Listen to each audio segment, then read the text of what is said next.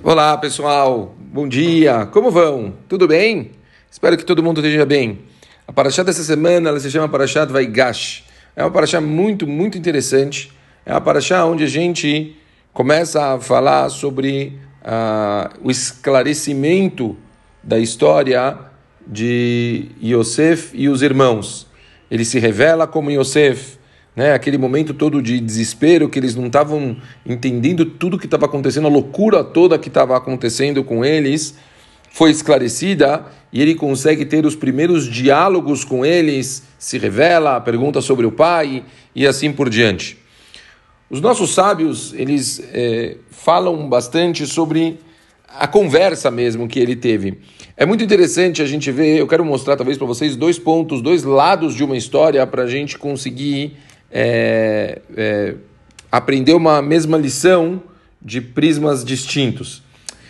Vamos, vamos, eu, eu, vou tentar ser bem breve, pessoal, mas, mas, mas é, uma, é uma lição muito, muito importante. Eu gostaria que todo mundo prestasse atenção. É...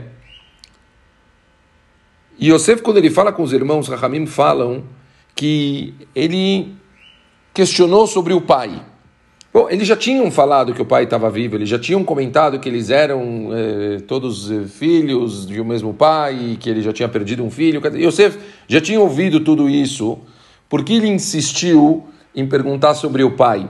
Hazal falam que ele, na verdade, aqui Yosef estava dando uma boa mensagem, ele estava questionando eles a respeito de uma situação. Hoje vocês parecem que vocês estão mais preocupados, quer dizer, o, o Benjamin, que vocês não queriam nem trazer para cá e que vocês trouxeram, e agora o Yudá, ele começou a entrar em desespero quando eu falei que o Benjamin ia ficar.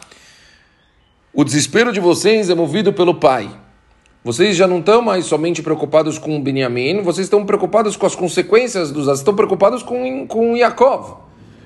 Porém, quando vocês me venderam, aonde vocês diziam que vocês estavam fazendo justiça, vocês não se preocuparam com o nosso pai. Vocês não se preocuparam com as consequências e o quanto isso ia afetar o nosso pai. Vocês se preocuparam somente com vocês, com o que vocês consideravam que era correto, com justiça, com princípios. Muitas vezes, as pessoas, elas, é, na hora que elas estão tomando certas decisões, eles têm uma dificuldade de prestar atenção do quanto isso pode afetar uma outra pessoa. Eles vão atrás do que, ao ponto de vista deles, é correto, o prisma da justiça. E aqui o Sefer está tentando mostrar para a gente algo distinto. Sempre que a gente toma um ato, sempre que a gente vê uma atitude, mesmo que a gente tenha razão no que a gente está fazendo, é muito importante a gente pensar nas consequências dos atos que a gente tem. Às vezes podem ser coisas bobas, tá bom? É, eu vou dar um exemplo ridículo, bobinho, mas tá só para a gente entender. Uma pessoa, por exemplo, ele está num minyan e ele sabe que são 10 e a pessoa acaba é, não chegando para o minyan. isso, isso já, já vi muitas vezes, né? Isso normalmente acontece muito com garotos. Eu vejo muito com garotos de 14, 13, 15. E eles falam para mim: ah, não acordei, não deu.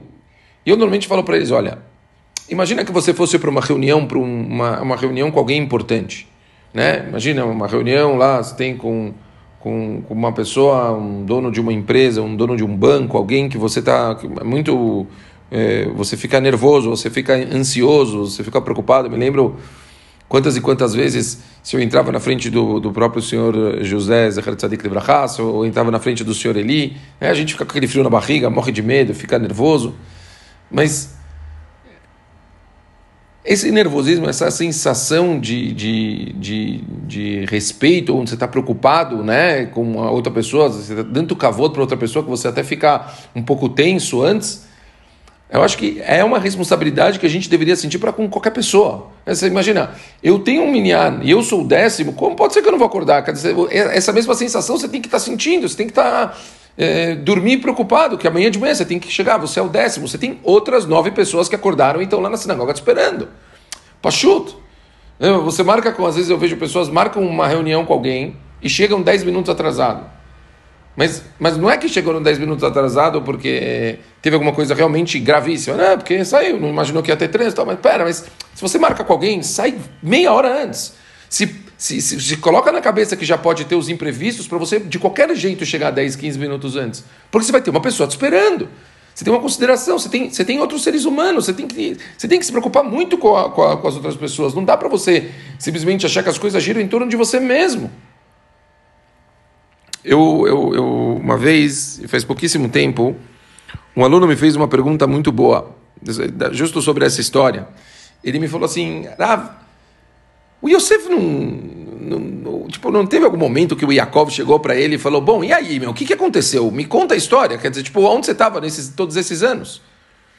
E, e eu mostrei que, realmente é uma, é uma sheila famosa, uma pergunta famosa, onde os Ramim eles mostram que o Yosef ele evitava, ele tentou de todos os modos não ficar em momento nenhum sozinho com o pai dele. Está escrito que ele mamash, ele não ia mentir, ele não ia falar, não queria falar mal dos irmãos. Ele então ele evitava, ele pachut chegou a um ponto que ele não ficou sozinho com Yaakov em momento nenhum. Ele ficava sempre com mais pessoas presentes para que não tivesse essa conversa mais íntima e que ele precisasse dar explicações. E por que tudo isso? Ele pensou nos irmãos. Falou, imagina se o meu pai iria perdoar meus irmãos por uma coisa dessas. Então ele pensou, imagine, mesmo as pessoas que propriamente venderam ele, fizeram ele passar por tudo que ele passou, ainda assim ele estava preocupado com eles. Como eu posso fazer uma coisa dessas? Onde que eu vou fazer com essas pessoas? Como eu posso fazer meus irmãos ficarem numa situação tão constrangedora perante meu pai? Eu prefiro, ele se privou de ter um prazer perante o pai para não fazer com que os irmãos se sentissem mal.